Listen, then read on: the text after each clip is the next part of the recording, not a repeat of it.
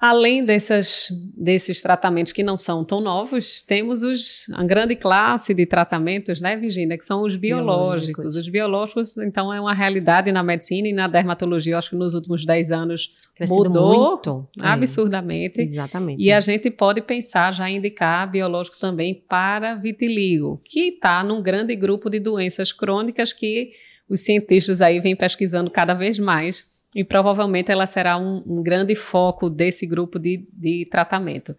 E aí, como é que está, em que pé estamos com o tratamento de vitiligo com os, os biológicos? biológicos? Vamos lá. Então, né, está começando a sair estudos científicos agora, né, assim, estudos, assim, é, controlados, estudos, estudos mais robustos, né, então, é, é, realmente uma opção, como a gente comentou, vai depender do paciente, depende de tudo que você já tentou, né? Hoje em dia os estudos já estão mostrando uma certa melhora com a antiterlecina 15, né? Ah, os inibidores da JAK agora que também estão começando, né? Mas é aquela coisa que ainda precisa de mais estudos, Isso. né? A gente tem atualmente como realmente uma opção, né? Para algum paciente que a gente veja que precise de uma coisa nova, né? Exato. né?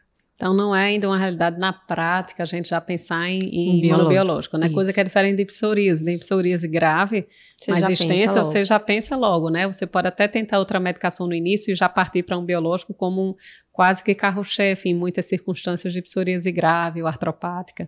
Né? No vitiligo ainda a gente faz um pouquinho o tradicional, para depois considerar, principalmente esperando o acesso, porque não é só sair pesquisa, a gente tem que ter acesso né, pela ANS, tem toda a questão jurídica para liberar pelo plano de saúde ou pelo SUS, então o acesso não é fácil, a gente usa bem mais o arsenal de sempre do que ainda o biológico, mas tem que ficar de olho que teremos novidades logo em breve, né? Isso é certo. Esperamos, né? Esperamos. Também boas novidades. Né? Isso. Né? Que bom que você gostou desse vídeo. Se você se interessa por outros assuntos de dermatologia e gosta de acompanhar pequenos vídeos, vou te indicar esse aqui. Várias pessoas já assistiram e gostaram.